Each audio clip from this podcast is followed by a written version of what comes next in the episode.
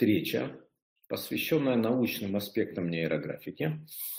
Вот, и вызвана эта встреча, собственно, тем, что вопросов о том, как нейрографика связана с наукой, досужих мнений на тему того, что это не научно, или может быть научно, или почему это научно, вокруг нейрографики очень много.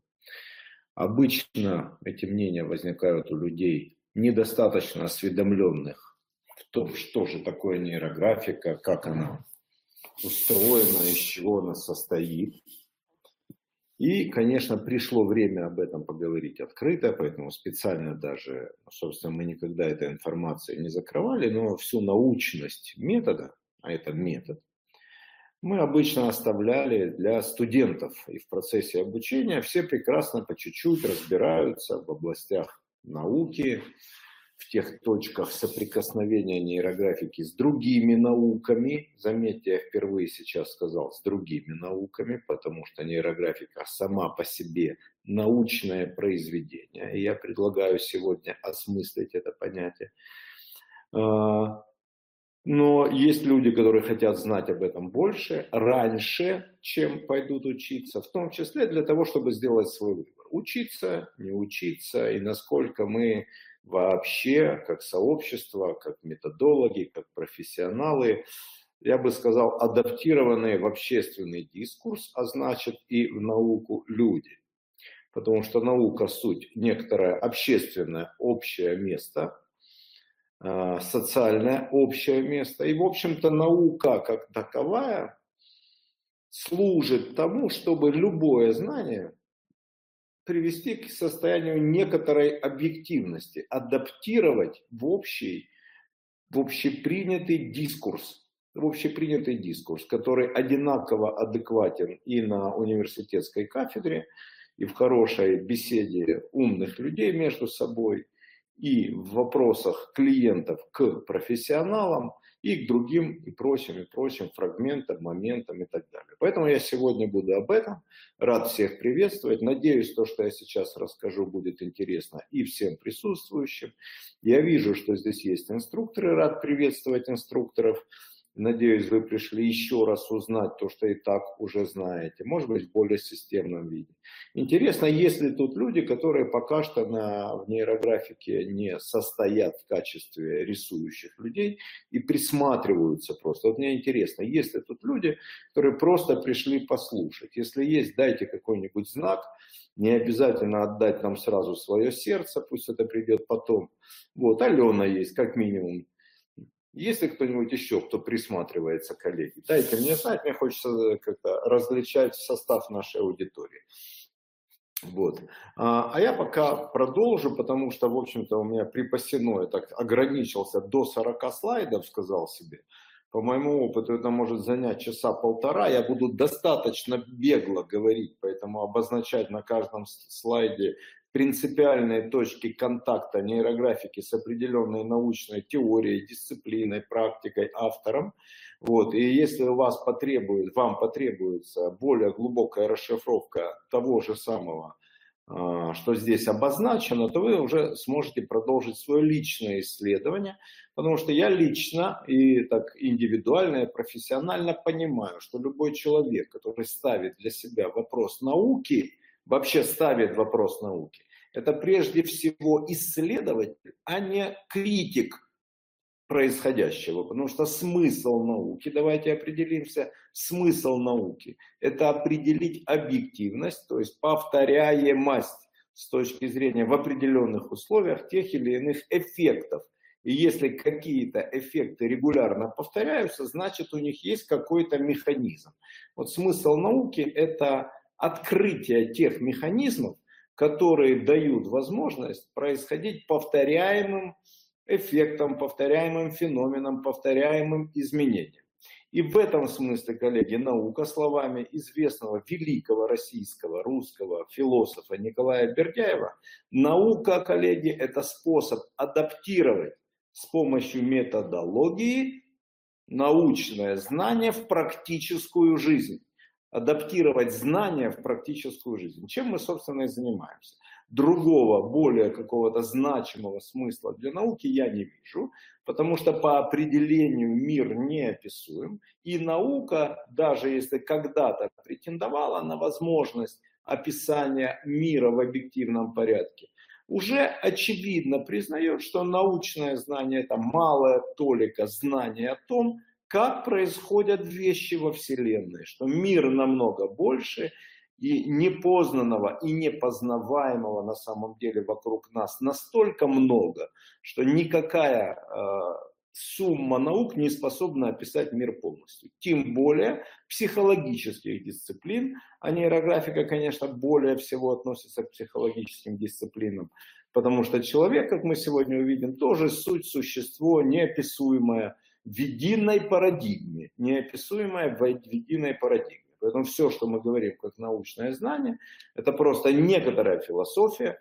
которая с помощью определенной методологии способна давать практические результаты благодаря тем приемам, практикам и сумме знаний, которые включены в эту науку. В данном случае в научное произведение нейрографика. Итак, нейрографика – научное произведение. Что же, а, сначала несколько слов о себе, особенно для тех, кто присматривается. Автор когда я говорю слово автор сегодня, я имею в виду, что я исповедую некоторую философию, совершенно научную философию, которая реабилитирует понятие автор в мышлении современного человека.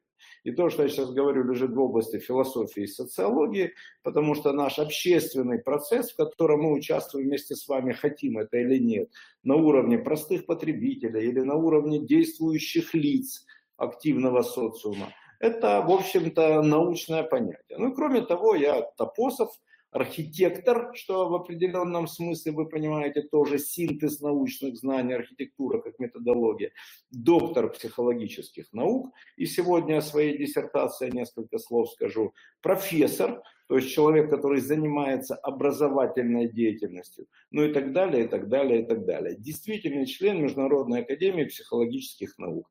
А, и это членство в этой академии очень дорожу, потому что это серьезнейшее а, сообщество зрелых людей, психологов, а, которые отстаивают некоторые психологические идеи, концепции и теории, актуальные в наше время. Хотя часть этих теорий пришли к нам из глубокой древности. И адаптация древних знаний в современное мышление человека тоже является научной работой, которую мы в том числе ведем. Кроме того, кроме того, что есть я, Павел Михайлович Пискарев, вашим услугам, автор метода нейрографика, сегодня стоит упомянуть нашего научного куратора. Наш научный куратор, мой учитель Владимир Васильевич Козлов, профессор, я знаю, что он две докторские диссертации защитил, академик, доктор психологических наук, зав. кафедрой социальной психологии, президент Международной академии психологических наук, и, в общем-то, под его бдительным оком происходит адаптация метода в научную среду.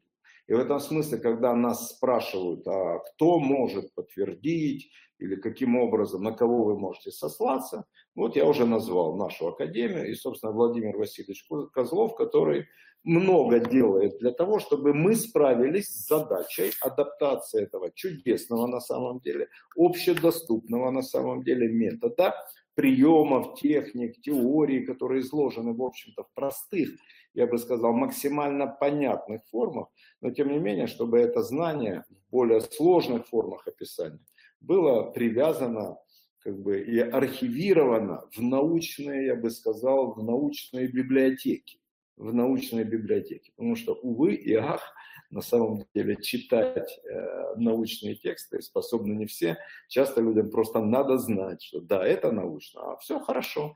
Вот. Но тем не менее мы с этим работаем. Итак, когда мы говорим, что мы научное произведение, эта фраза, это толкование, это понятие подтверждено авторским свидетельством. И вообще у нас существует, есть такое, что авторским свидетельством, и это авторское свидетельство лежит в области охраны, э, охраны авторских прав. В международном смысле поддержана Бернская конвенция по охране авторских произведений – и Бернская конвенция живет с 1886 года, и с точки зрения международного признания она просто говорит о том, наша принадлежность этой конвенции говорит о том, что мы являемся научным произведением. А это значит, что определенные эксперты а, изучили порядка 700 страниц текста для того, чтобы подтвердить идею о том, что больше 70% материала, который мы представили на экспертизу, а, являются авторским, но при этом совершенно научным. Понимаете? И когда мы говорим, что это научное произведение, это значит, что всем людям, которые хотят как-то опознать нейрографику через знакомую им, уже знакомую им по образованию, по сумме, по сумме там, интеллектуального такого энциклопедического даже набора, экспертного набора, но если хотят опознать нейрографику как часть какой-то известной им науки, придется с, с этой идеей расстаться. Потому что то, что здесь синтезировано, генерировано, создано, на самом деле уникально, и в этом чудо нейрографики, потому что не так-то много научных произведений, то есть совершенно уникальных текстов, уникальных методов, уникальных техник, ну, родиться в этом мире. И, знаете, современный мир, он больше похож на бесконечный синтез на границах знаний. Надо сказать, что здесь синтеза на границах знаний тоже хватает, но в основном для того, чтобы объяснить э, нашей аудитории, э, как это работает через взгляды других наук, чем я, собственно, и буду заниматься. Что еще важно сказать, что это такой интересный факт от юристов, которые занимались вот этой адаптацией метода а, в конвенцию, в систему авторских прав, что в результате исследования, проведенного во время работы по научному произведению, выяснилось, что нейрографика самый защищенный авторский проект в России.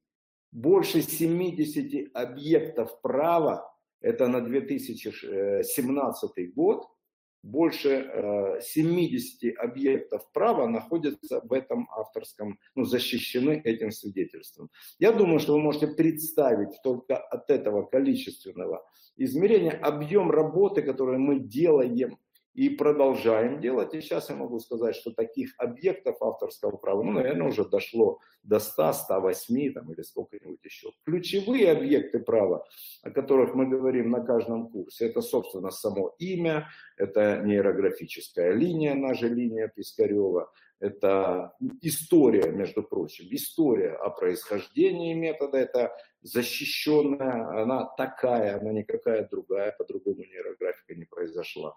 Это паттерн, это базовый алгоритм, который является конституцией метода, это набор ключевых алгоритмов, которые мы передаем по мере роста квалификации наших людей. Эти вещи защищены и авторизованы. И в этом смысле они прошли, еще раз повторяю, экспертизу. Но давайте все-таки вернемся к идее вот про научность, раз наш разговор про науку сегодня. Давайте сначала поймем вообще, что такое наука, из чего она состоит. Я предлагаю как бы некоторый такой гуманитарный дискурс сегодня, чтобы понять, что такое наука. Во-первых, наука родилась в определенную то есть до тех пор, как она родилась, э, существовало тысячи лет жизни и сотни тысяч лет жизни людей, которые как-то справлялись без научного знания между прочим, хорошо справлялись, и некоторые даже чтут те времена до научного знания, как самые счастливые времена жизни человечества. То есть в целом а, наука как представление о мире, как способ описания мира, метод исследования, метод познания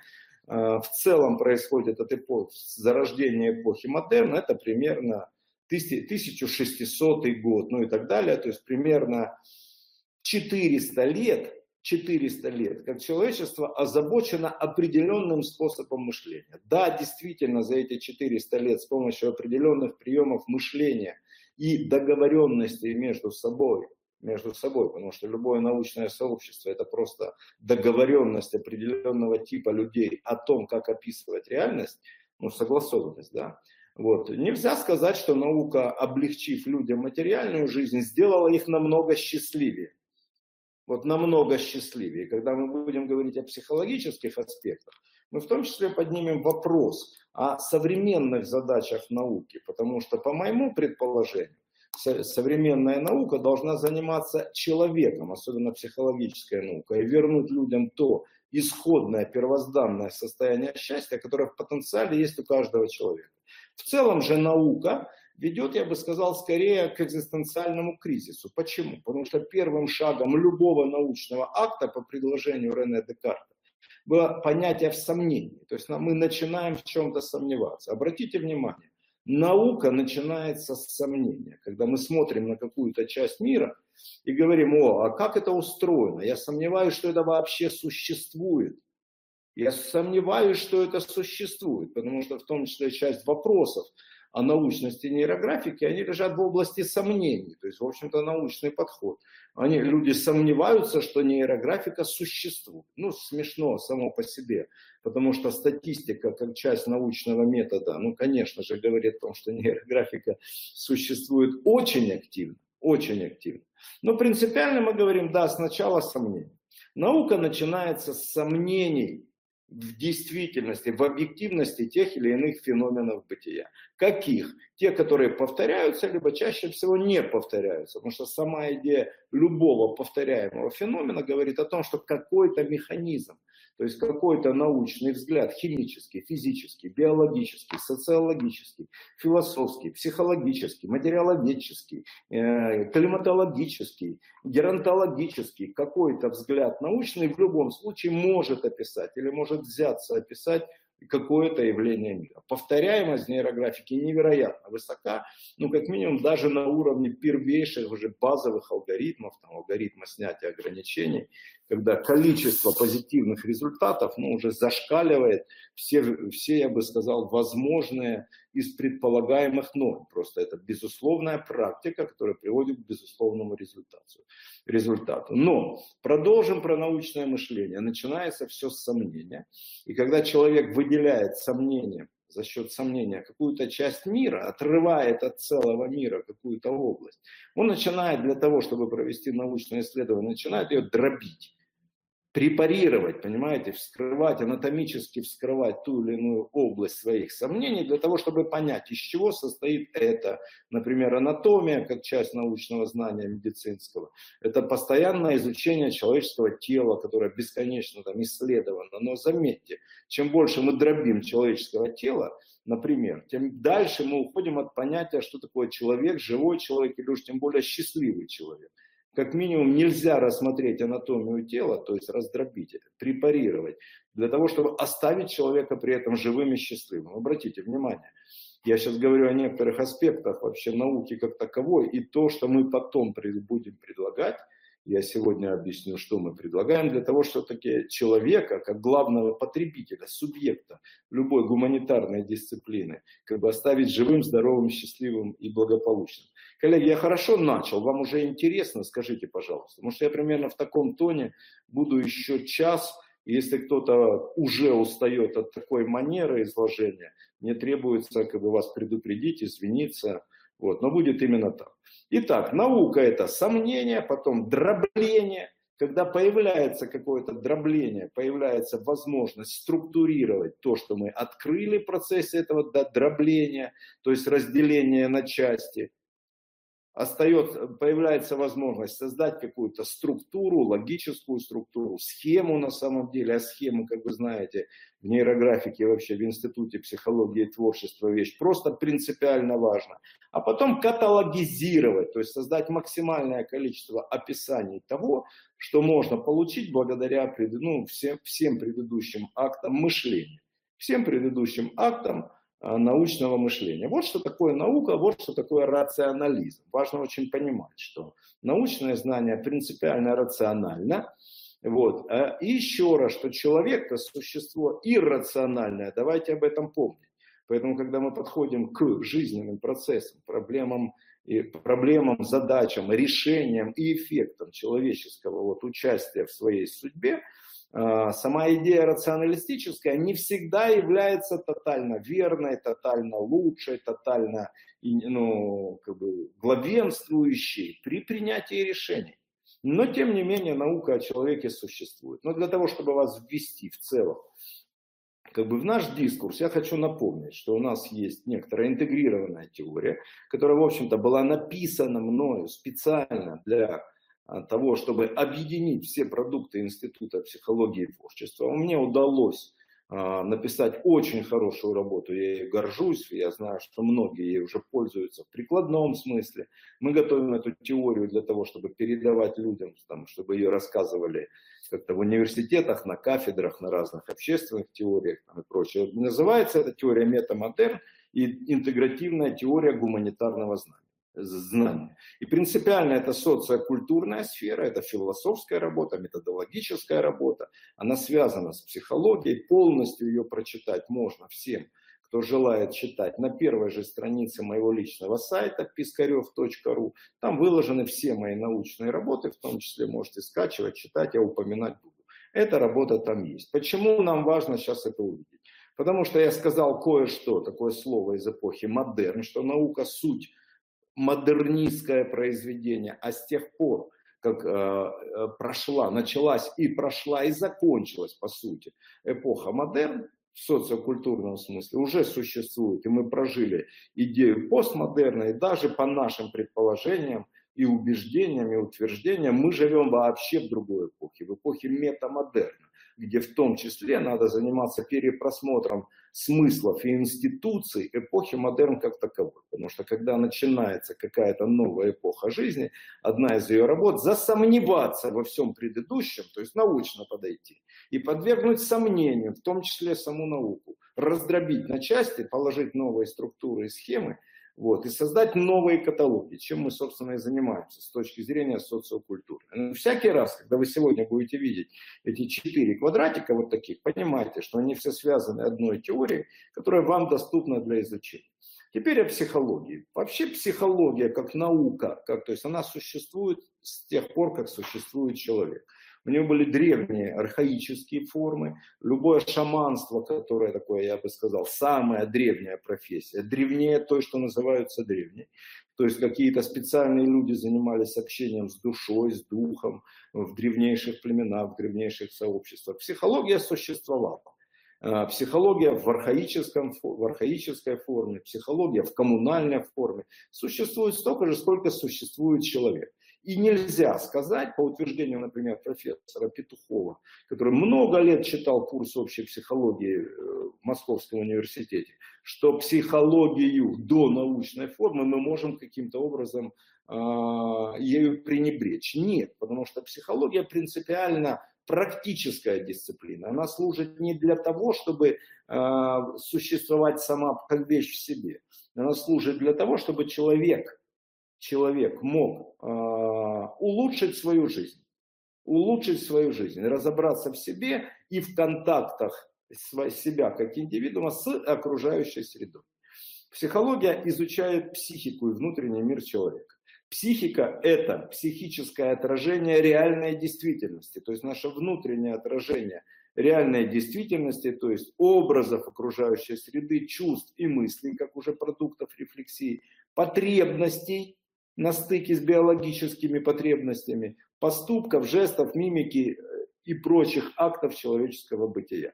Психические процессы, вот сейчас я прошу вас быть внимательны, потому что здесь утверждение, которое я подвергнул научным образом сомнению и предложил некоторую другую теорию. Итак, психические процессы – это ощущение, восприятие, представление, запоминание, воображение, память, мышление, речь, эмоции, чувства, воля и так далее, и так далее, и так далее.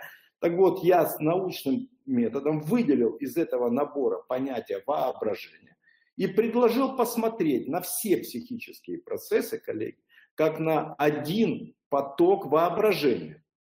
Все психические процессы, суть воображения, они все изменчивы, они все доступны к изменениям. Все люди, которые проходили ту или иную форму терапии, коучинга, вообще процессов э, трансформации, понимают, что все описанное здесь является на самом деле э, актами изменчивыми. И зависят они от того, каким образом мы можем их вообразить, представить прежде чем засомневаться и начать дробить и исследовать.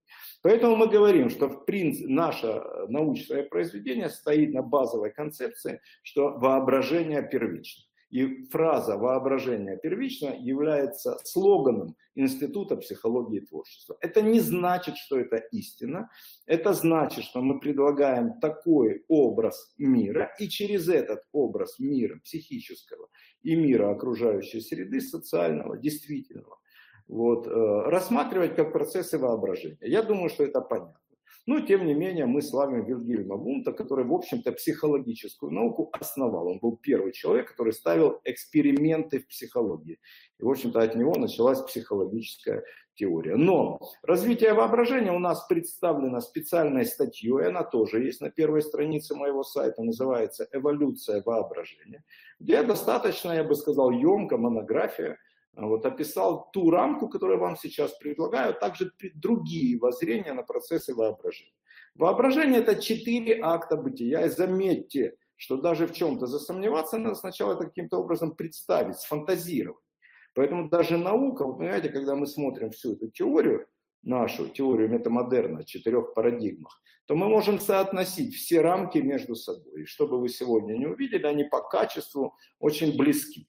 Но развитие воображения происходит от фантазии, от первичных каких-то форм мышления, потому что воображение, по сути, есть форм, это включает в себя все возможные формы мышления, включая ощущения, потому что, потому что даже ощущения происходят, приходят к нам через мир нашего воображения. Что мы не способны вообразить, то мы даже не способны ощутить.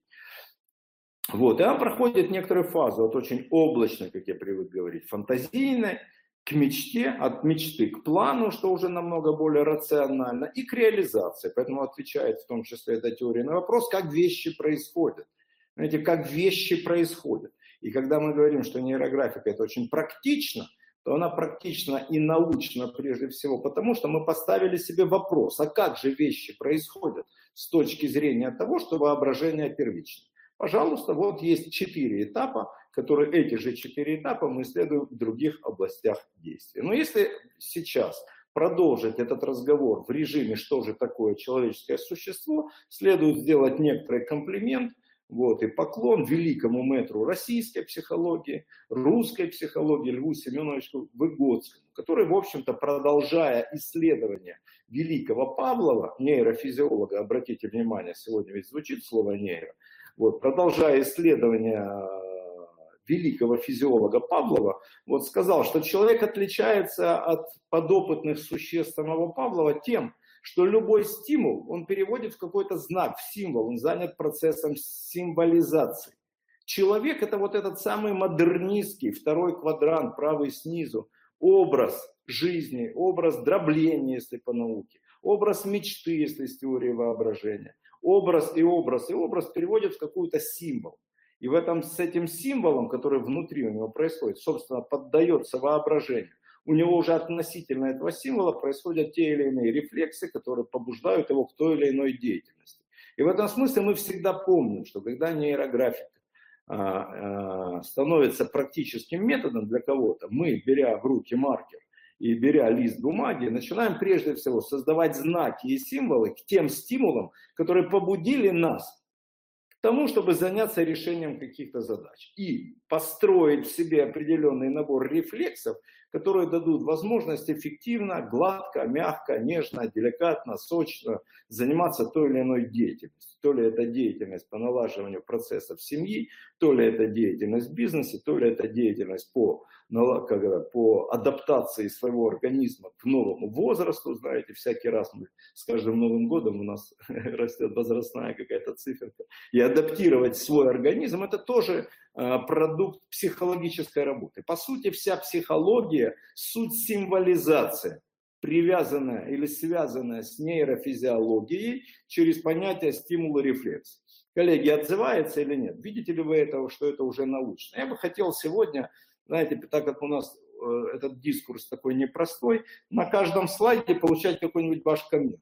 Вот буквально одним словом, одной цифрой, одним знаком – может быть, каким-нибудь своим комментом. Но тем не менее, Лев Семенович Выгодский, то есть мы уже говорим, Вильгельм Вунд, мы уже говорим, что мы ссылаемся на Декарта, мы уже говорим, что мы ссылаемся на Выгодского, и можно разворачивать этот разговор. Но для того, чтобы быть абсолютно научным, абсолютно, то есть чтобы наше произведение обладало, так сказать, всеми необходимыми формами мышления, был создан некоторый базовый алгоритм мышления. Заметьте, мышление авторством, автором которого я являюсь, я предлагаю мышление видеть в четырех фазах. Дескрипция, амплификация, дедукция и герменевтика. Вот что такое процесс мышления. Мы это даже не изучаем на нейрографике в прямом смысле слова, но на этом построены наши идеи. Что такое дескрипция? Дескрипция – это форма описания мира. Это то, в чем Декарт предлагал сомневаться. То есть ты берешь какую-то часть мира, описываешь ее, ты производишь акт дескрипции. Когда ты что-то описал, ты переводишь это в понятие знак, символ. Но мы в этом смысле не просто переводим его в символ, что, в общем-то, и другие ученые предлагали. Например, Лакан очень бьется в своих теориях и предположениях с Выгодским. Вот. Но мы говорим, когда мы символизируем именно вот в процессах творчества, в нейрографике в том числе, мы заняты процессами амплификации. То есть мы усиливаем, усиливаем, понимаете, мы дробим научно, но мы усиливаем в этом дроблении, находя множественные ассоциации, в общем-то, амплификации того, что мы взялись описывать. Вот это ведь очень интересно, потому что это уникальный прием, вообще прием амплификации в психологию когда-то внес Карл Густав Юнг. У него это имело некоторые другие значения, мы пошли чуть шире. А после того, как произведены акты амплификации, мы можем заниматься умозаключениями, то есть дедукцией, то есть делать логические выводы, строить эти самые структуры и схемы, которые в конце концов потом дают нам ту или иную правильную рефлексию, правильную имею в виду, ведут нас к процессам деятельности, то есть дают возможность быть адекватным в окружающей среде. Знаете, в том числе надо помнить, что психология как наука существует для того, чтобы подготовить индивидуум к взаимодействию с окружающей средой. Вот это очень важно, что сам по себе человек вне окружающей среды не существует. И человек как существо, а это социология, это антропология, как существо общественное, именно в контакте с окружающей средой вот, проявляет свою человечность, проявляет свой гуманизм. И после того, как произведена та или иная дедукция, то есть проведена структуризация, сделаны определенные логические выводы относительно ситуации, которая попала в рамки дескрипции, мы приходим к понятиям понимания, к понятиям герменевтики. И понимание является для нас шагом к счастью, шагом к решению проблем, шагом к, э, к снятию тех или иных ограничений, потому что понимание такой акт, который связан с инсайтами, который связан с озарениями, в большом масштабе озарений связан с такими понятиями, как сатори, например, вот, э, самадхи, сатори и так далее, и так далее. То есть то, что я сейчас говорю, лежит в том числе в области, я бы сказал, гуманистической психологии полной реализации человека. Потому что вопросы полной реализации, то есть духовной реализации, а, они в том числе научные. И я как раз очень рад, что принадлежу к той школе, я опять вспоминаю профессора Козлова и всю Международную академию психологических наук, которая поставила себе мета-задачу описать в том числе то, как происходит духовная, э, вот, э, духовный акт у человека. Понимаете, что жизнь это духовный акт. Кому будет об этом интересно, будут другие лекции на эту тему, потому что слишком широкая тема. Я пойду пока дальше. Пирамида в теории и теория деятельности. У нас есть некоторая теория деятельности. Давайте мы еще кое-что про науку. Наука рассматривается с трех точек зрения. Можно рассматривать, опять можно потому что особенно в гуманитарных дисциплинах любая научная, э, научное воззрение, любое, является не более чем моделью описания мира.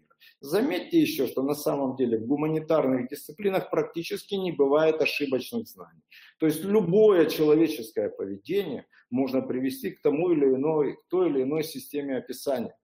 Поэтому любые научные теории, то есть написанные научным языком, описанные научным методом, созданные по определенной структуре текста, являются верными.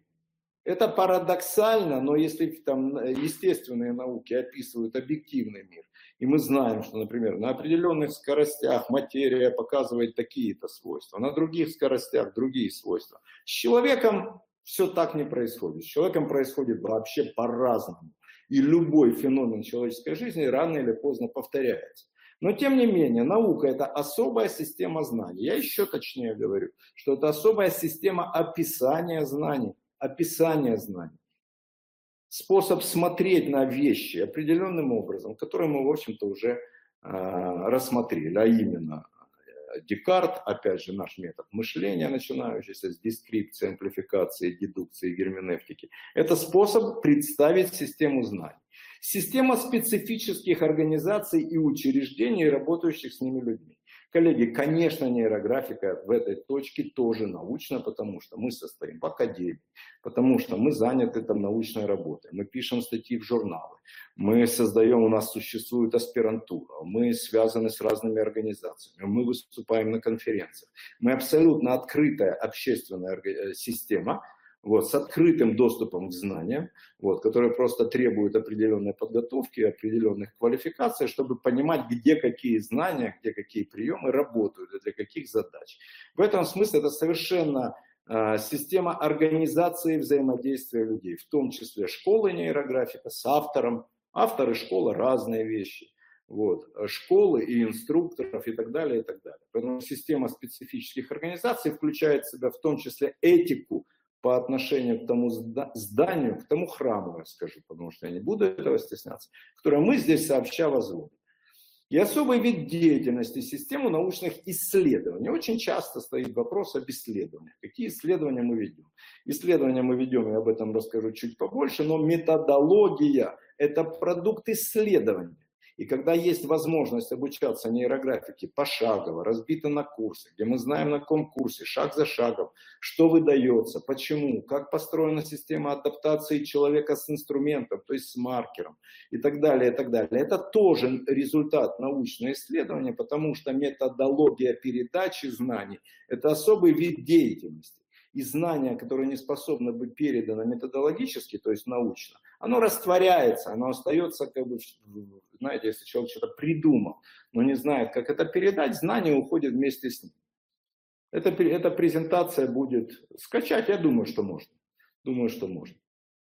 Научный метод – это система категорий, ценностей, регулятивных принципов, методов, обоснования, образцов и так далее, которыми руководствуется в своей деятельности научное сообщество. Коллеги, коробочка полна. У нас категории, у нас свой, номер, свой э, лингвистический аппарат, у нас набор ценностей и принципов, методов и обоснований ну, просто больше, чем можно предположить. Поэтому мы, в общем-то, и есть научное произведение, поэтому мы в том числе смущаем очень многих людей, ограниченных тем или иным узким научным знанием. И мы говорим, давайте смотреть на мир вообще и описывать его самыми разными возможностями. И Одними из ключевых возможностей современной, а значит практической психологии является, в общем-то, и тоже очень научной, принципиально научной, э, является теория Эдмунда Гюсселя о феноменологии, о феноменологическом исследовании. Надо сказать, что примерно сто лет назад феноменология развернула вообще мир в область рационализма и прагматизма и обращение, такой лозунг, который выбросил Гюсель, который называется «назад к вещам», вообще позволил создать эпоху постмодерна, эпоху вот этого технологического безумного взрыва, который сто лет мы как бы используем феноменологию для того, чтобы любую философию привести к науке, к материи к реализации. И когда мы говорим про нейрографику как научное произведение, любой, кто пробовал с нами рисовать на занятиях, не сам взялся там, а на занятиях, то есть не пропуская важных вещей, вот тот столкнулся с тем, что мы как бы, предлагаем людям феноменологическое исследование на каждом шаге системно реализуемых алгоритмов и методов, которые существуют в нейрографике. Поэтому дескрипция заключения в скобке, описание – того, что там произошло, а описание, суть символизация. Горизонтализация, то есть придание этому как бы аналог, аналога в своем собственном опыте. И появление смыслов. Это с точки зрения того, что же такое гюстерлевская феноменология в целом – а если говорить о том, как феноменология применяется в современных методах психологии, а именно в гештальт, в экзистенциальной психологии, в позитив, позитивной психологии Позишкиана, сегодня мы о нем тоже будем говорить, вот, то мы предлагаем людям рефлексию на уровне видения, которое мы выделили в отдельную категорию всего мира ощущений, эмоции и чувства, мышления и когниции, то есть схемы, структуры, которые человек выдает после того, как прочувствовал, как сформировал набор впечатлений и выводы, эффекты, которые человек получает в процессе э, реализации алгоритмов. Заметьте, даже делая самые начальные рисунки, наши студенты уже поступают научно, потому что в течение алгоритма 5, 6, 7 раз надо провести рефлексию. В этом смысле управление вниманием и наблюдение за собой, которое говорит об опыте и позволяет собирать, концентрировать, объединять, анализировать знания о самом себе и о том, как работает метод, у нас происходит всегда. Просто всегда. Поэтому мы научны всегда, когда работаем в соответствии с тем, как устроен мир. Вот, поэтому Гюс или феноменология. Но кроме феноменологии, человека волнует в том числе, как происходит научно понятие понимания. Вообще предположение о понимании. О понимании. И часть людей, которые спрашивают нас, научно или нет, и ставят под сомнение саму нейрографику, они ведь не занимаются исследованием. Они просто ставят под сомнение и дальше обычно в своем научном исследовании не идут. А ведь надо дробить, то есть изучать по частям, потом надо все связать в схему, прежде чем вывести в какие-то каталоги. Между прочим, книги, работы и прочее можно назвать каталогами. Но тем не менее, герменевтика – это совершенно научное представление о мире, только из научной философии. И ту рамку, которую я вам предлагаю, ее описал Вильгельм Дельте, и тоже примерно сто лет уже как люди договорились о том, что нужно, чтобы что-то понять. И опять все начинается, что нам надо что-то представить. Опять какая-то дескрипция, опять какое-то выделение, визуальное выделение с нашей точки зрения, потому что мы говорим воображение первично, и визуальные языки описания максимально емкие и максимально интегрирующие информацию из окружающего мира. Сначала у нас появляется представление о чем-то, Потом, чтобы это представление как-то вообще понять, нам надо его пережить. Ну, например, раздражаться по поводу того, что есть нейрографика, обрадоваться того, что есть нейрографика. Лучше всего взять маркер, начать рисовать и получить какой-то опыт. Потом заняться выражением. Выражением в нашем смысле слова это нарисовать картину. Одну, вторую, третью, пятую. Создать этот самый феноменологический ряд описаний. И только после этого возникает вообще понимание, в том числе о том, что такое нейрографика. Если человек не проходит вот эти простых четыре шага, ну, простых условно, четыре шага в своем герменевтическом процессе, он никогда ничего не поймет. Поэтому люди, которые хотят понять, услышав об этом, то есть получив первое представление, они к пониманию прийти не могут. Они все, что выделяют, представляют, соотносят со своим опытом, но свой собственный предыдущий опыт, он не дает вам переживания того объекта, который вы исследуете. Поэтому все-таки научное исследование честное тогда, когда человек принял участие в эксперименте, то есть взял и начал рисовать. А не просто, когда он сомневается, сидя на диване, или читая книжки, или слушая наших инструкторов, говорит, а этого не может быть. Надо что-то пережить, надо отнестись к этому чувствам, и потом это выразить самостоятельным действием, поставить свой рефлекс на эту тему. А мы говорим о качестве этого выражения, поэтому у нас критерии качества рисунков существуют, тоже проходят даже начинающие пользователи встречи с супервизорами и так далее, чтобы это выражение поставить так, чтобы можно было понять, как это работает, и в том числе понять, как решить себе ту задачу, которую вы поставили как бы, в нейрографическую плоскость для решения связи. Итак, дельты. Но тем не менее, я как бы уже немножечко проехался по рационализму и всему прагматическому в жизни, хотя считаю, что прагматизм принципиальная важная часть для современного человека, для адаптации жизни, для решения реальных задач. Но когда мы говорим о человеке вообще, мы вспоминаем мы вспоминаем, что экзистенциальность, экзистенциальность, то есть человеческое бытие, наукой не описывается. И экзистенциальная философия, экзистенциальная психология, все то, что поставило себе задачей найти путь от человеческой бездны его несчастья, бездны его страдания к абсолютной гармонии и счастью, называется экзистенциализм, лежит за пределами рациональной науки. Хотя судя по тому, что делаем мы, эксперименты продолжаются. То есть наша каждая работа, нарисованная в нейрографике в соответствии с принципами, алгоритмами, которые мы предлагаем как бы научно, методологично, она ведет к какому-то переживанию. Раз есть системный повтор, значит уже есть научность. И мы можем говорить, что экзистенциализм ровно так же описывается, описывается с точки зрения философии, научным подходом, методологией метамодерна, методологией парадигмального анализа. И мы тут видим в том числе, что этот обычный натуральный человек может открыть в себе эстетическое чувство. Эстетическое чувство – это тот же самый правый нижний квадрант, это та же самое отношение к реальности, когда человек, знаете, приходит к состоянию нравится, не нравится. Эстетическое чувство поднимает в нас волны эмоций, поднимает пассионарности, открывает в нас чувство, будет в нас человечность будет, открывает чувства. И в нейрографике легко открывать чувства, в том числе потому, что у нас есть инструменты, как эти чувства, знаете, как сгармонизировать. Не просто поднять в себе шторм протеста к тому, как я живу, надоело. Нет.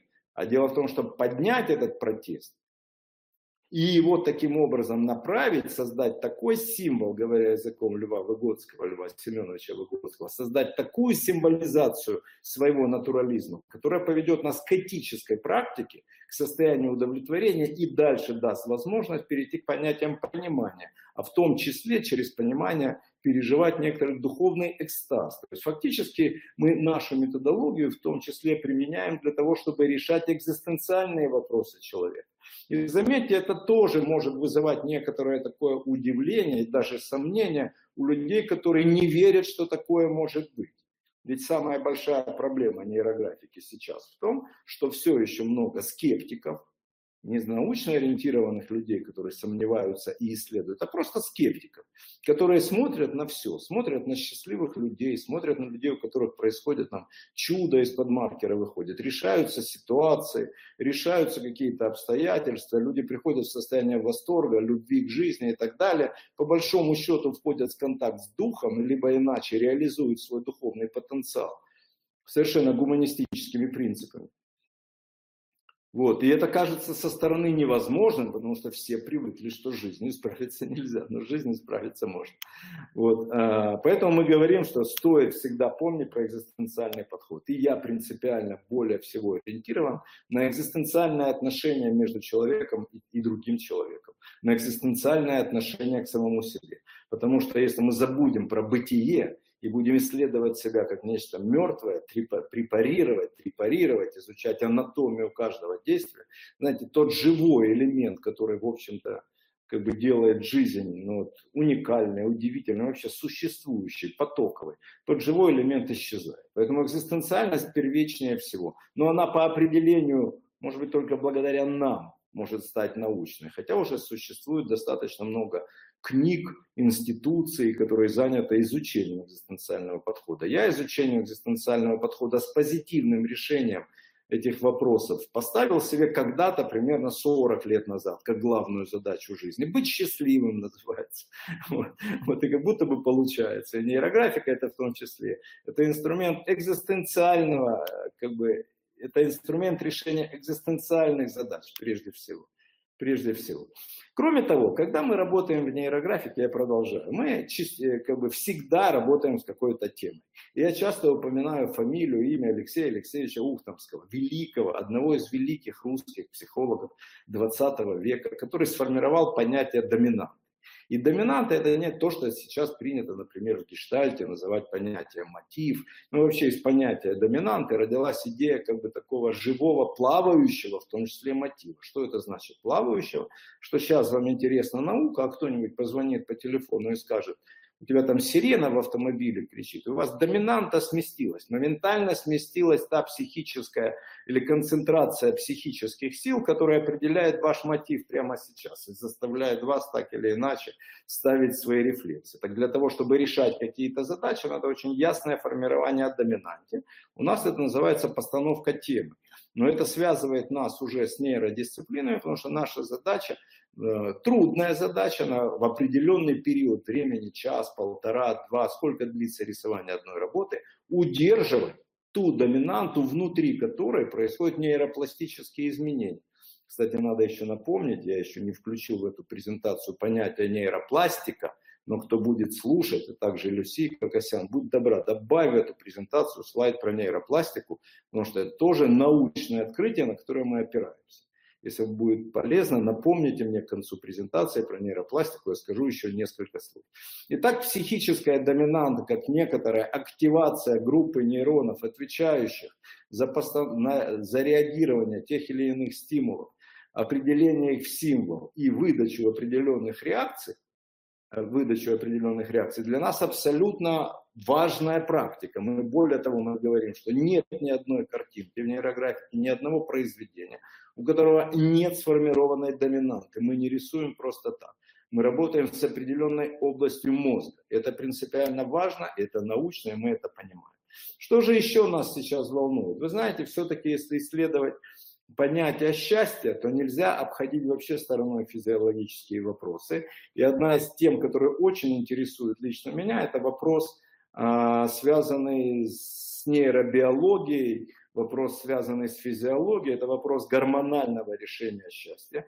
Для нас, конечно, как психологов, первично и важно, что когда вообще сознание первично, воображение первично, поэтому к гормонам счастья мы можем получить доступ как бы без специальных химических средств и создать, делать себя счастливыми во всех четырех формах, мы способны с помощью наших психологических операций, в данном смысле нейрографических операций, но мы работаем над тем, чтобы построить систему исследований. И для этого, конечно, нам нужны кое-какие партнеры, как раз-таки развивающиеся в области нейробиологии и вообще понимающие, что такое физиология человека. Но сегодня еще хочу сказать такую штуку, что вот есть такой великий, на самом деле, все-таки мы живем во времена, когда тоже что-то происходит, великие они не только в прошлом. Мартин Салигман, американский психолог, основоположник позитивной психологии, я бы сказал, последователь дела Пазишкяна, директор Центра позитивной психологии в Пенсильвании.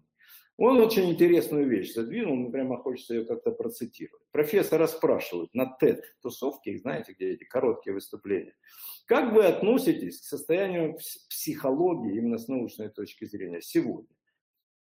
Селигман отвечает, хорошая, психология хорошая. Журналист продолжает, я вижу, что вам некомфортно работать в, э, в формате одного слова. Дадим вам, скажите, пожалуйста, два слова о современной психологии. Селигман отвечает, нехорошая, нехорошая. Ставит под сомнение психологию, между прочим.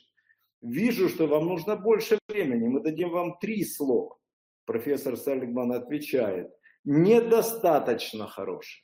И в этом смысле, когда мы обращаемся к психологии, мы понимаем ту проблематику, о которой говорит Селигман. Потому что сейчас чуть дальше мы расшифруем его мысли, как он их расшифровал, это его афоризмы, цитаты. Вот, потому что психология, она ведь не только исследует, как все устроено, она должна решать человеческие задачи. Она должна решать задачу счастья, успеха, должна решать задачу там, э, уверенности в себе, характера, формирования характера, должна решать задачи благосостояния, психология должна решать задачи благосостояния. Поэтому существует отдельная отрасль, психология финансов, психология э, благосостояния, так и называется, психология э, влияния, психология коммуникации и так далее, и так далее. И вот очень коротких три слова от Салигмана. Недостаточно хороший. Надо при этом заметить, что мистер Салигман – это человек, который написал, по-моему, больше 40 книг про оптимизм. И в целом человек предельно позитивный на этой планете. Предельно позитивный. И в этом смысле, когда оптимист говорит такие вещи, то стоит к этому прислушаться. А что же тогда расшифровывается Лигман? Хорошее, потому что за последние 60 лет удалось облегчить душевную боль. 14 из известных психических расстройств, расстройств поддается лечению, а 2 излечиваются полностью. То есть психология в целом поставила себе изначальный вопрос терапии, терапии вот. И в целом с вопросами терапии, насколько могла, справляется. Насколько может, справляется. Браво психологии. Браво психологии, потому что терапевтический акт со стороны практического психолога, терапевта, ну, как будто бы исполняется. И школы, которые нам известны из эпохи модерн и постмодерна, кстати, это школы, которые занимаются, в общем-то, душевной болью. И это часть экзистенциального вопроса человека нехорошее. Почему же нехорошее состояние психологии? Когда 30 лет назад я начал заниматься терапией, говорит Салигман, я считал, что исцеление человека от депрессии, тревожности, раздраженности сделают его счастливым, счастливыми. Но так никогда не получалось. Обратите внимание, пожалуйста, на эти слова. Акт терапевтический не приводит человека к состоянию счастья. Обратите на это, пожалуйста, внимание все, потому что это то, о чем я буду говорить чуть дальше в научном аспекте. Вот, потому что счастье сейчас это главный вопрос для решения человеческого бытия. Терапия к счастью не ведет. Терапия ведет к снятию душевной боли. И я понял, что лучшее, на что можно надеяться, продолжает Салигман, это довести до нейтрального состояния человека. Но жизнь у пациентов была опустошена терапевтический акт опустошает жизнь человека, в том числе потому что стирает волнующие его стимулы. Знаете, человеку не важно, хорошо он живет или плохо. Человеку важно переживать, человеку важно быть живым. Если просто стереть его негативные стимулы и ничем их не заменить, не построить ему новый набор стимулов, совершенно научным, научной точки зрения, не структурировать его жизнь, то в итоге он счастлив не будет, он будет опустошен. Нам нужно более глубоко исследовать разные грани счастливой жизни. Дальше мы можем говорить, что же такое грани счастливой жизни. Салигман упоминает о трех удовольствиях, о трех составляющих. Это удовольствие, поток и смысл. Ну и в этом смысле мне очень нравится и очень подходит, потому что то, с чем мы работаем – это удовольствие, поток и смысл. Первое, с чего я начинаю нашу работу, что мы проводим духовную практику, процесс реализации наслаждения по всем четырем эпохам, по всем четырем этапам, по всем четырем шагам развития, вместе с развитием воображения. Что воображение позитивное, эффективное,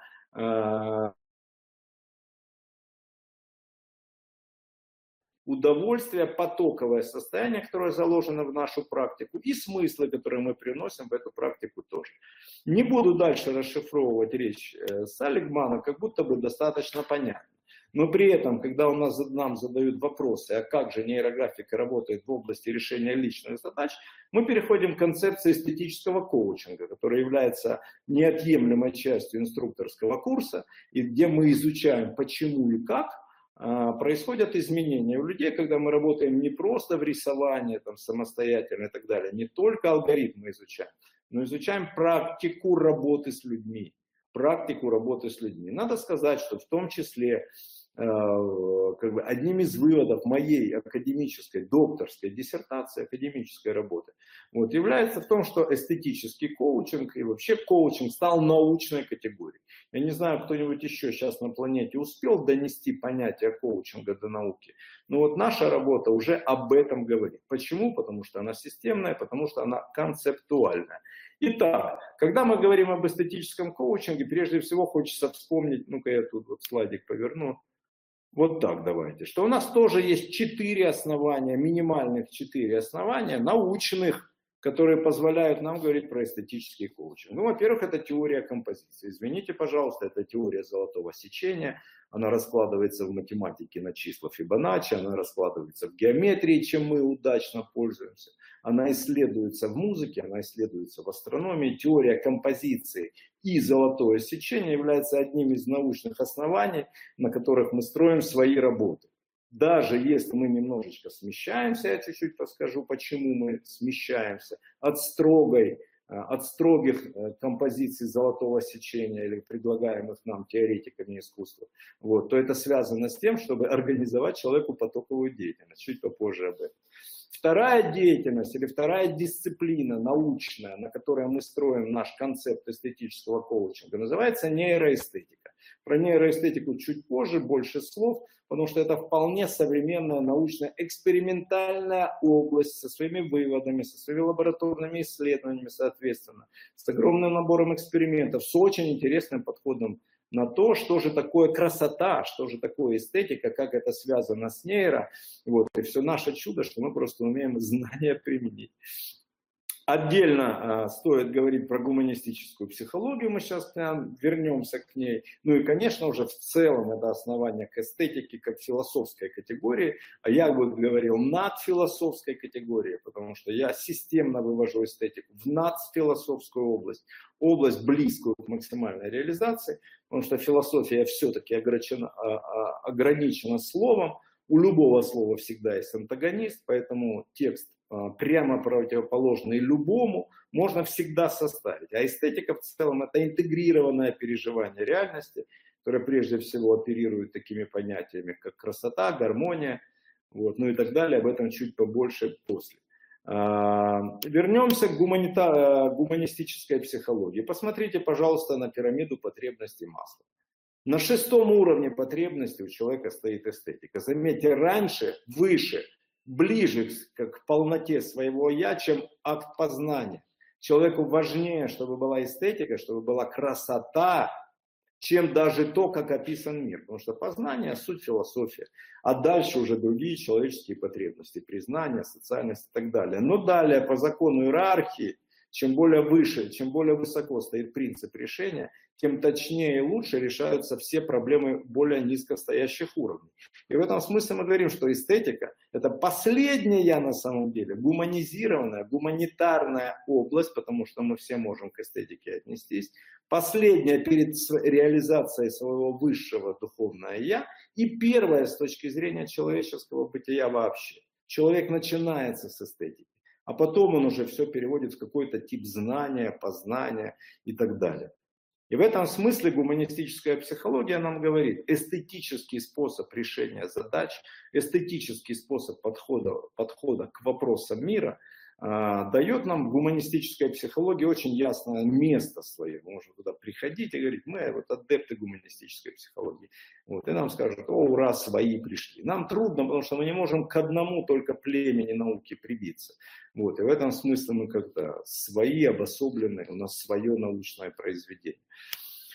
Но суть в другом. А, нейроэстетика – область экспериментальной науки, цель которой состоит в совмещении нейропсихологических исследований, то есть исследования реагирования мозга, формирования впечатлений прежде всего, с эстетикой путем исследования восприятия, создания произведений искусства, а также реакции зрителя на них и так далее, и так далее. Нейроэстетика, ее эксперименты применяются в маркетинге, применяются в социальных работах, в политических, э, научных теориях и так далее, потому что идея, как включить человеку набор позитивных впечатлений становится областью науки, как вы видите, экспериментальной. На эту тему уже очень много, на самом деле, прикладных работ, которые выросли из нейроэстетики. Но интересно для нас, потому что очень часто науку воспринимают как понятие строго когнитивное, что нейроэстетика находится на пересечении когнитивной психологии, нейробиологии и эстетики. Автор теории нейроэстетики Семир Зики, 40 год рождения, поныне жив, вот. И работает он в области зрительной коры, что объединяет его с, не, с, с гештальт-психологами, которые работали сто лет назад. И их разработки мы тоже применяем в нашей, ну, в основаниях и в практике. Потому что когда мы, ну мы много говорим об элементах, о я имею в виду об элементах восприятия, которые, в общем-то, судя и зная теорию гештальт-психологии, создают те цельные образы и символы, благодаря которым людям, люди строят свои реагирования. Интересно, что теорию нейроэстетики ЗК продлил Велианур Субраманян, Субраманян Рамачандран, такой вот индус хороший, который живет и работает в Великобритании, открыл 8 законов художественного опыта – Поэтому есть принципы, которые мы используем в том числе в теории композиции, в том числе при организации впечатлений. И они лежат в области, как бы, э, следуют из области экспериментальной нейроэстетики. Принцип максимального смещения, о котором я говорил в этом смысле, всякий раз чуть-чуть уход от строгих золотых сечений. Принцип изоляции, который мы можем назвать как-нибудь дескрипцией и так далее, и так далее. Группирование, и так далее. Не буду сейчас описывать все теории, я с самого начала сказал, что моя задача дать вам ссылки для опознания того, чему вы обучаетесь здесь на практике, опознания как бы, в библиотечных каких-то текстах, каталогах, архивах. Золотое сечение, я уже говорил, это пропорция деления в крайнем среднем отношении, гармоничное деление которое, в общем-то, говорит о том, как, как устроена Вселенная. Потому что золотое сечение мы видим и в движении растений, в росте растений, в движении планет. Млечный путь, как мы его воспринимаем, каким мы его можем вообще как-то описать, он лежит в области э, спирали, фиба, спирали золотого сечения. Само понятие эстетики который я тоже упоминал, разбирается с такими гуманитарными, я бы сказал, экзистенциальными величинами, как прекрасное, безобразное, возвышенное, низменное, трагическое и комическое. Вы помните, сколько комических моментов, как бы сколько смеха облегчающего происходит, когда люди рисуют наши алгоритмы. Вот, и в этом смысле драматическое, в общем-то, мы всегда берем какой-то драматический момент для организации психической доминанты. И в этом смысле мы как бы соединяем вот человеческую драму как бы с эстетическими категориями, которые, в общем-то, являются частью эстетического концепта э, в нашем коучинге. Поэтическое, прозаическое, что тоже очень важно, потому что я очень часто говорю, что мы нашу прозу дней можем поднять до уровня поэзиса, или, как сказал бы Мартин Хайдегер, поднять das Man в Dasein – перевести к состоянию бытия и быть счастливыми, опять же, потому что поэзия – это уже форма контакта с божественным с точки зрения основания, ну, как бы древних греков глубокая поверхностная. В этом смысле мы позволяем людям уйти с поверхностного переживания, с поверхностного скольжения по жизни в достаточно глубокое погружение. А если хочешь жить основательно и запустить в эту жизнь глубокие корни, чтобы черпать силы, то, соответственно, нужна и некоторая глубина. Что еще очень важно с точки зрения научных предположений, научных предположений теории, что, конечно, мы обращаемся к теории поля. Теория поля Курта Левина тоже возникла, собственно, это один из гештальт-психологов, вот его работы, на основании его работ очень много произошло в гештальт-подходе э, Соломона Перлза, Фрица Соломона Перлза. Но с другой стороны, теория поля очень сильно расширилась со времен Курта Левина, стала в основании большого количества практик. Например, многие из вас знакомы с практиками расстановочными. Вообще мы говорим о полевом участии, о полевом воздействии. И, в общем-то, даже первичное определение полю, которое дал Курт Левин, за сто лет подверглись некоторым изменениям. Сейчас мы можем полем называть не только систему опознаваемых элементов жизни клиента, но и все бессознательные, то есть неопознаваемые элементы которые в том числе могут находиться в области неформализованной. Надеюсь, вы понимаете, что я говорю. Это же поддерживают люди из квантовой, из квантовой теории, из квантовой физики. Поэтому можем говорить, что теория поля, а лист – это презентация поля, и все, что мы делаем на листе, это полевая практика, соотносится с теорией Курта Левина и последователей теории поля, которую я, в общем-то, с удовольствием развиваю. И в этом смысле можно было бы еще сказать, что теория, э, теория и знания Карла Густава Юнга о коллективном бессознательном и о мифическом пространстве психической жизни человека входит в теорию поля. Можно говорить, что теория поля включает в себя ноосферу академика Вернадского. И в этом смысле опять огромное количество материала, теорий для всех любителей науки, которые хотят понять, чем мы тут занимаемся. Чем мы тут занимаемся? Мы занимаемся решением задач, в том числе с точки зрения теории поля. Но если говорить о теории поля и развитии некоторого гештальт-подхода, мы опять получаем некоторую идею о взаимодействии организма с окружающей средой или о жизни человека, я бы сказал попроще. И опять мы можем описать в наших четырех шагах цикл контакта, как описал его Пол Гудман, один из авторов гештальт-подхода, ближайший соратник Фриса Соломона Пелза. И всегда у нас всегда есть некоторая конфлюенция. Это когда мы еще не отделены из окружающей среды когда у нас еще нет этих рамок дескрипции, когда мы еще не выбрали область для сомнений, если говорить языком Декарта. И в этом смысле у нас возникает на этой конфлюенции, которая создает некоторые первичные напряжения, то есть организовывает психическую доминанту, некоторое предконтактное состояние. Предконтакт связан тем, что чем бы мы ни занимались в окружающей среде, мы чем-то слиты с прошлым. И в этом смысле, чтобы создать что-то новое, надо оторваться от прошлого к критикам в отношении когда критика к критикам. Если люди хотят познать что-то новое, им надо оторваться от того, что они уже знают. Они находятся в конфлюенции с первичным знанием о том, например, что такое психология, поэтому никак не, не удается понять, что нейрографика существует сама по себе. Надо организовать предконтакт, надо позволить себе сомневаться в тех научных знаниях, которыми вы обладаете, если вы хотите понять новые науки, новые дисциплины, которые, в общем-то, живут, развиваются, возникают. Ведь люди не умерли бы, и жить нам еще очень долго и вечно. В какой-то момент, когда начинает контактирование с окружающей средой, когда происходит контактирование, когда мы беремся за реализацию мечты, когда мы начинаем вот исследовать, дробить, когда мы начинаем производить акты э, амплификации, у нас возникает такое некоторое изумление в мире чувств, некоторая интроекция. Мы сталкиваемся с первичными символами, которые заложены в нашу память, в наш опыт, которые по сути тоже не более чем продукт нашего же воображения. Так мы представили эту реальность. Но если мы представили реальность каким-то образом, и у нас эта реальность устраивает, то обычно ничего нового в нее не помещается. И в, в акте интроекции всегда происходит столкновение убеждений. Те, которые есть о жизни, те, которые надо получить, чтобы двигаться вперед.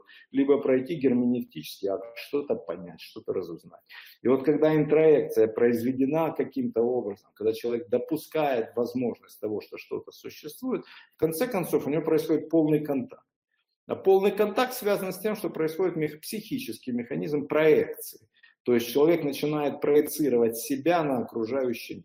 И всякий раз, когда вы слышите чье-нибудь мнение о ком-либо, знаете, как недавно там кто-то из высших руководителей мира заявил, что кто как называется, то так и обзывается.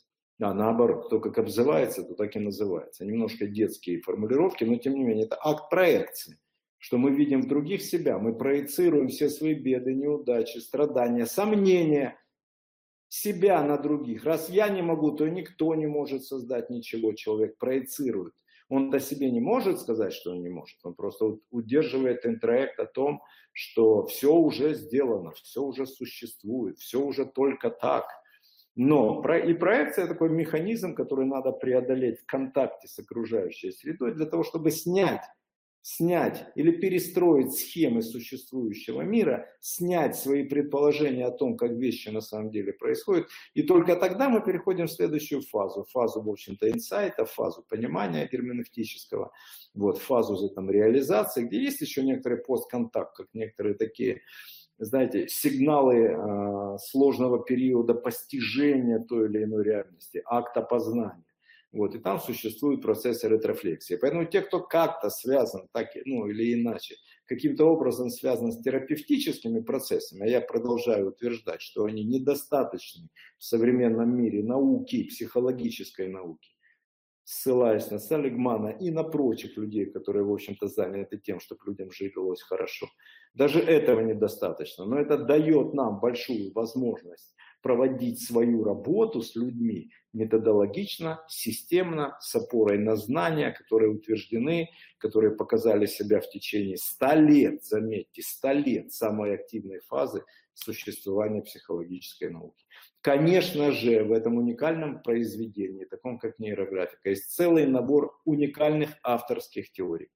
И для того, чтобы к ним каким-то образом отнестись, коллеги, тоже придется пройти, как бы снять с проекции, снять какие-то возможные ограничения, с ними знакомиться. Теория развития воображения, которую я сегодня упоминал. Теория метамодерная, парадигмальный анализ. Читайте, докторская диссертация. На самом деле есть, у меня же на сайте висит работа, все, кому интересно, которая называется «Психологические аспекты теории метамодерн», «Психологические аспекты нейрографики». Пожалуйста, читайте, смотрите, кому интересно научный текст. Вот, изучайте. Пирамида сознания, которая здесь представлена. Я удивляюсь, но это Э, как бы я считаю, это отдельная уникальная разработка. С этой теории, в общем-то, начинается первая книга, которая так и называется «Алгоритм снятия ограничений». Надеюсь, вы можете ее купить, кто-то уже прочитал. С этой теории мы начинаем метод. Поэтому наш метод – это не просто кружочки рисовать, а метод постижения человеческого бытия для того, чтобы найти бесконечные источники драйва, любви, понимания, бесконечные источники. Я вполне научно и системно утверждаю, что у каждого человека такие источники есть. Восхождение героя, отдельная теория, построен, построены на ней все вертикальные композиции.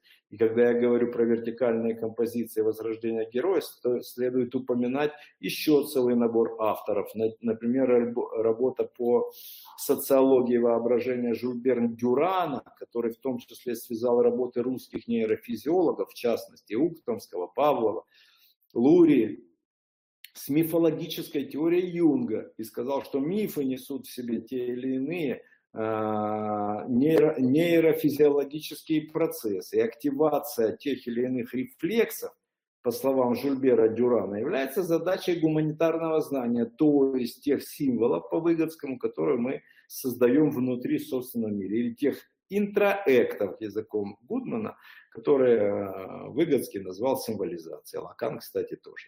Про мультиролевую личность вы, наверное, знаете, у нас специальные алгоритмы, это специальная научная теория. Модель компетенции манго, мы об этом будем говорить, это тоже научно, во-первых, потому что уже есть научные статьи на эту тему, а во-вторых, потому что это достаточно строгая, выверенная, дающая результаты, практические результаты, статистически невероятно хорошие результаты о том, как работать, как контактировать с людьми, как проявлять процессы наставничества и как организовать личностный рост. Теория реальности в композиции – это отдельная, такая отдельная работа, которой я по-своему очень горжусь. Базовый алгоритм, нейрографический паттерн, линия и так далее. То есть в этой, э, в научном произведении, в нейрографике есть вещи, которые нельзя встретить никак в других дисциплинах. Поэтому, когда я вам даю ссылки на другие дисциплины, упоминаю великие имена, я просто говорю о тех точках, где наше уникальное произведение способно быть осмысленно через понятные, известные uh, уже дисциплины. И я очень рад, что метод интегрируется в понимание самых разных гуманитарных дисциплин потому что это дает нам право говорить о том, что мы адекватные и вести разговор с людьми, которые что-то знают. Если ты что-то знаешь, мы можем вот так тебе рассказать про нейрографику.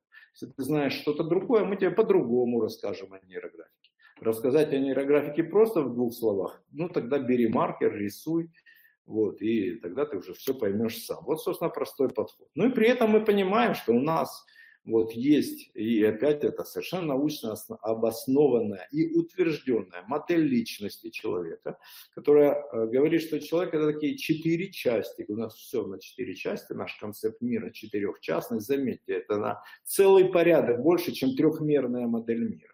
Если базовый концепт такой, общепринятый концепт мира, а он такой трехчастный, то мы говорим, нет, давайте-ка смотреть на квадратуру круга. Кстати, если говорить про квадратуру круга, вспомните, пожалуйста, работы Марии Луизы фон Франц, который так и называется символ круга. Это из области аналитической психологии Юнга.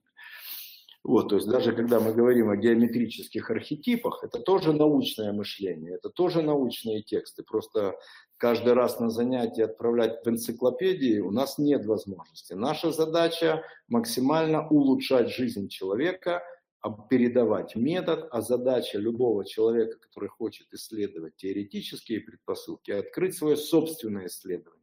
И желательно следовать по тем ссылкам, что предлагаю я, а заодно находить новые подтверждения в научном знании о том, как работает нейрографика. Таких областей еще очень много. Но тем не менее, человек это тело, человек это чувство, человек это мышление, интеллект, и его душа.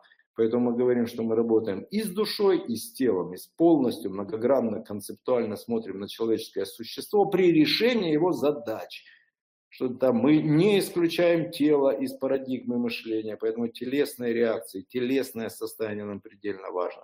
Чувства существуют, и мы в этом смысле, может быть, близки к поэтам, но и к научным людям, которые занимаются развитием и исследованиями эмоционального интеллекта в том числе.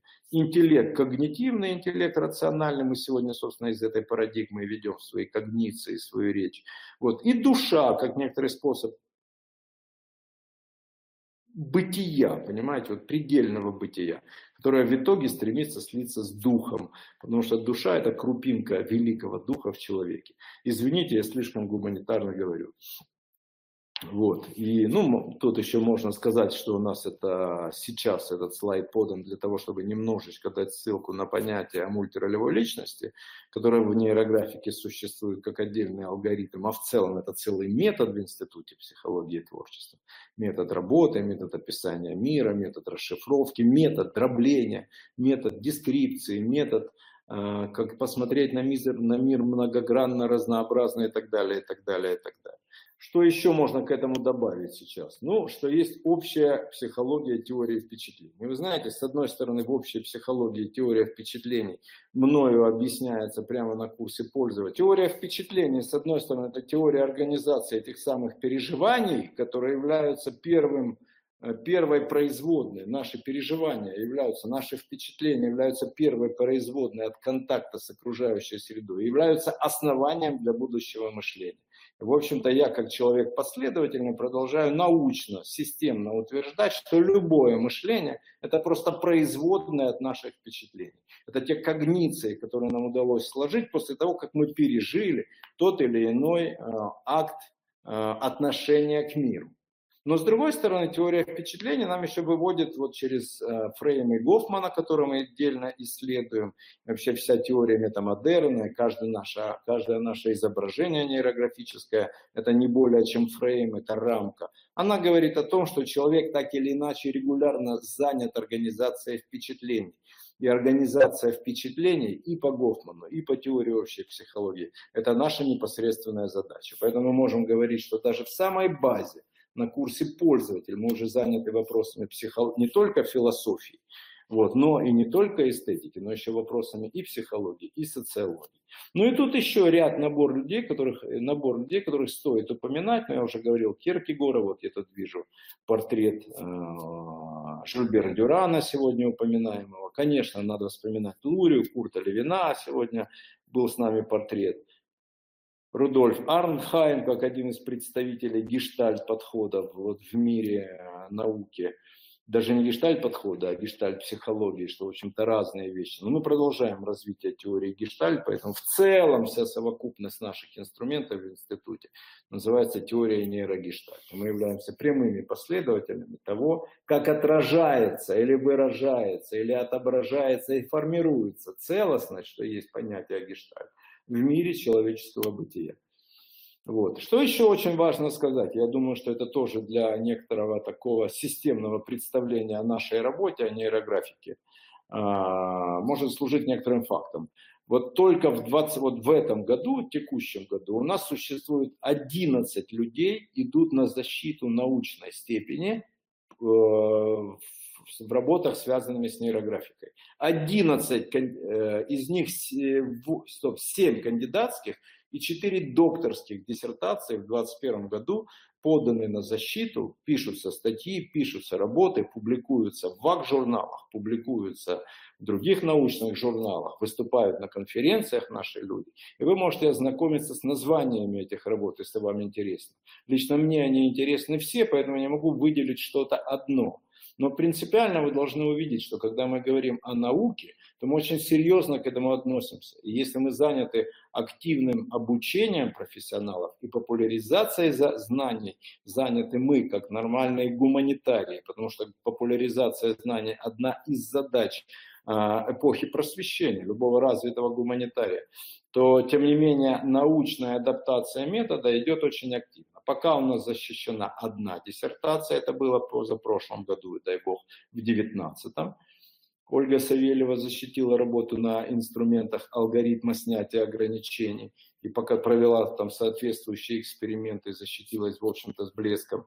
Вот. И вот я думаю, что эти 11 работ 21 а, года, 20-21 года, но они просто на, за как бы одним шагом создают из нас научную школу или подтверждают научную школу, потому что по факту школа уже создана. Есть набор теорий, есть набор, э, есть своя философия, есть свои методы, есть свой инструментарий, есть свой определенный язык, то есть, в общем-то, есть теория развития, есть теория личности, то есть, по большому счету, мы, в принципе, и правильно можем говорить, что наш институт – это отдельная психологическая школа, связанная с теорией воображения, напоминаю, потому что наш ключ воображения первично. Ну, кстати, мы приглашаем людей, которые хотят заниматься наукой, исследовать нейрографику. Но, между прочим, если есть такие мужественные скептики, которые хотят доказать, что нейрографика ложная дисциплина, это тоже ведь часть научного подхода.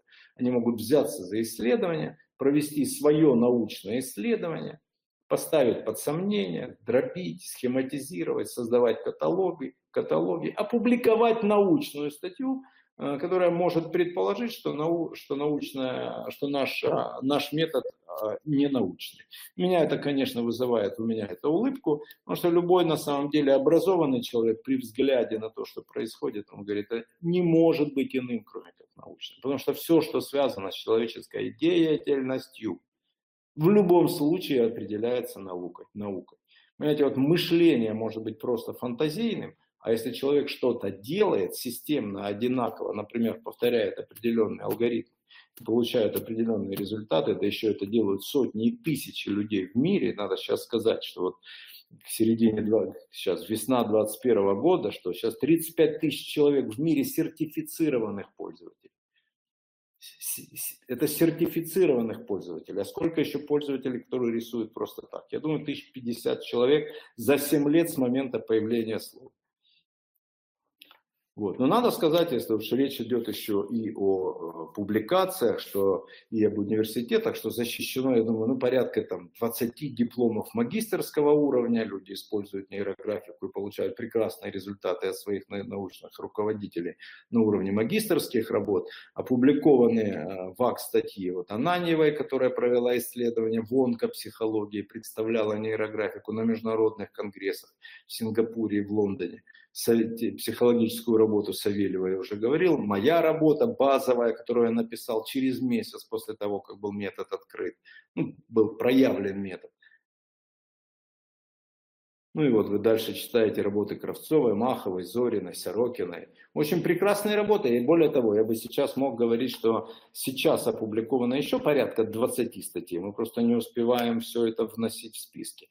Более того, на заре метода я провел с собой некоторые эксперименты. И вы знаете, эксперименты в науке, связанные с мозгом, очень дорого стоят.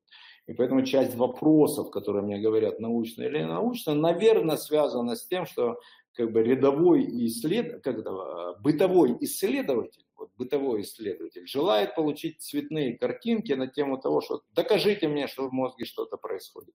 Вы знаете, даже один эксперимент, на который, который я себе позволил, дорогостоящий эксперимент, знаете, в науке никто не делает эксперименты с такой техникой на собственные, на собственные бюджеты, поэтому нам просто нужны спонсоры таких исследователей, таких исследований. Но тем не менее показал, что предполагаемые области, предполагаемые а, акты которые заложены в базовый алгоритм нейрографики, исследуют, э, стимулируют разные области мозга, и те эффекты, которые э, выдают эти стимулы, ведут к тому, что человек переживает состояние, ну, в нашем смысле, там, э, повышение гормонов счастья, состояние инсайта, расширенного состояния сознания, даже нуминозного состояния сознания. И вот выводы независимых экспертов – что представленные наблюдения позволяют говорить о методе нейрографики как о способе воздействия на состояние головного мозга человека. Наиболее яркие изменения активности по сравнению с фоновыми показателями у испытуемого, в данном случае у меня, 50-летнего человека, выявлены в передних управляющих отделах коры головного мозга. Также занятия нейрографикой сопровождаются значительными флуктуациями меж, межполушарных отношений с преобладающей активацией правой гемисферы. Выявление специфичности и модальности воздействия проб на распределение уровня постоянного потенциала головного мозга требует поведения полноценного исследования. Приглашаю любого человека кто желает заниматься наукой, экспериментальной, методологической, статистической частью. Вот, потому что это все способы представления научного знания.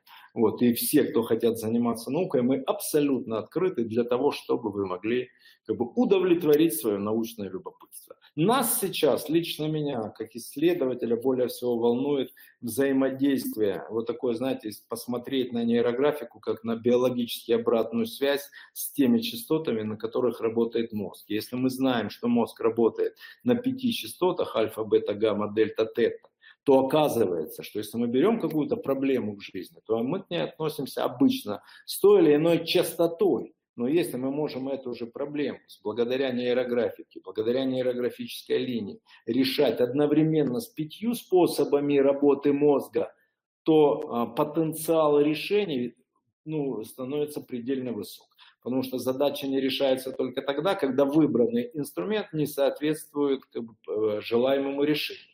Поэтому если вы каким-то образом мыслите в бета-волнах, а для решения той или иной задачи нужны тета или альфа, то надо просто применить, настроить мозг. Но это сложно сделать при решении практических задач в офисе или в коммунальной ситуации решения семейных задач. Вот. Но тем не менее нейрографиков с такими подходами, а экспериментально у нас это получается статистически получается. Мы просто не можем увидеть это на приборах. Но и приборов таких особенно нет. Разве что в больших лабораториях, больших университетах. Ждем этого часа. Но тем не менее, меня волнует вот эта тема. меня больше всего волнует. Вот эта тема. Что все остальное для меня абсолютно понятно. Поэтому вот тема ближайшее исследования для нас это вот э, влияние нейрографической линии на состояние работы мозга и возможности управления этими состояниями. Это то, что мне предельно интересно, и то, куда я как бы промоутирую, подбираю людей. Ну и отдельно надо сказать про таблицу компетенции Манго, которая тоже является по-своему уникальной. Манго, на всякий случай, это Международная ассоциация нейрогештальт. Слово нейрогештальт я уже сегодня упоминал. Это общее интегрированное название всех наших моделей. У нас их четыре, вы не удивитесь, четырех школ потому что мы связаны с человеком, а соответственно это тело, это эмоции, это мышление, когниции, и это дух, душа. Вот, мы заняты всеми этими вопросами на самом деле а, научно, на самом деле системно, на самом деле методологично, и в том числе работа, которую мы ведем и объединяет наших профессионалов МАН, связана с таблицей компетенций, которая по-своему уникальна. Вы не встретите аналогов, аналогов этой модели в других э, профессиональных организациях, которые занимаются коучингом. Почему коучингом? Потому что вот Салливан сказал и как бы подтвердил ту мысль, которую я достаточно долго уже отстаиваю, что терапия это еще не все. И коучинг это та практическая деятельность или деятельность практического психолога, которая ведет человеку к росту. И когда его терапевтический процесс в целом завершен, а когда ты владеешь процессами и управляешь воображением, то терапевтические процессы проходят очень быстро из этой парадигмы, вот из нашей парадигмы, то потом основная задача это строить новый мир, строить храм, строить счастье. Научно, методологично, системно, структурно, схематично, создавая символы, вырабатывая герменевтический подход, на самом деле вырабатывая такой хороший, когда освобождая дух в процессах наслаждения до самого, я бы сказал, а, духовного экстаза. На этом я бы сказал, что, в общем-то, даже уместились за полтора часа. Я абсолютно уверен, что нейрографика спасет мир. Вот знаете, я взрослый человек, прагматичный, рациональные. Я тоже, как все, думаю, а что же спасет это человечество? Но как будто бы вот наш инструмент, я думаю, в совокупности с другими, мы не одни в этом мире, но нейрографика спасет мир, потому что рисовать может каждый, рисовать может просто. И сейчас вся наша задача общечеловеческая, если мы хотим сделать мир этот лучше, с научным подходом, с эстетическим подходом. Просто учить людей рисовать. И все люди, которые учатся рисовать и рисуют правильно – научно, если хотите, методологично, если хотите, получают устойчивые позитивные результаты. Поэтому нейрографика спасет мир, нейрографика нужна всем, а мы создаем позитивные изменения своими руками. Заметьте, это handmade.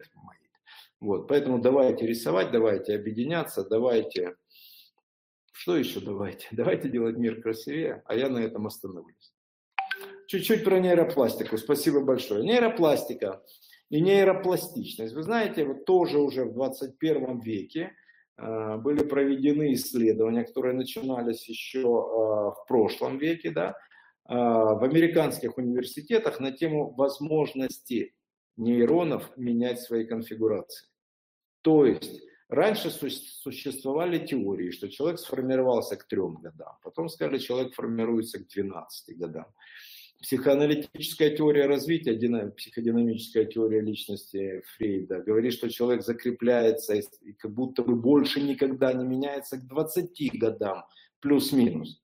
И вдруг оказывается, и это новое знание, это знание как бы равносильно, знаете, геометрии Лобачевского, либо физики Эйнштейна, только в области того, что такое человек, что нейронные связи способны менять свои конфигурации. И что под меди... как бы в состояниях медитации наблюдали экспериментально и видели, что у людей меняются состояния мозга, меняются нейронные коммуникации, налаживаются другие нейронные связи. И это подтвержден, подтвержденный наукой акт о нейропластичности. Посмотрите, пожалуйста. Но э, парадокс в том, что явление признали. Да, человек может меняться не просто на уровне воли, а на уровне своей организации. Но наше предложение и нейрографика – это способ менять нейронные связи совершенно точным способом на научных основаниях, которые я сегодня вам уже назвал. Вот, поэтому нейропластичность – это еще одна научная теория, которую, конечно же, стоит упоминать. вот, и научное открытие, которое стоит упоминать. Там есть свои закономерности, например, один из законов о том, что возбужденные нейроны связываются а когда мы рисуем, мы только теми занимаемся благодаря паттерну, что мы связываем там возбужденные нейроны, организовывая эту самую сильную психическую доминанту, преобразуя ее в гармоничные символы, которые дают нам соответствующие рефлексы для того, чтобы мы могли организовать свою деятельность. Коллеги, спасибо вам и давайте встречаться рисовать.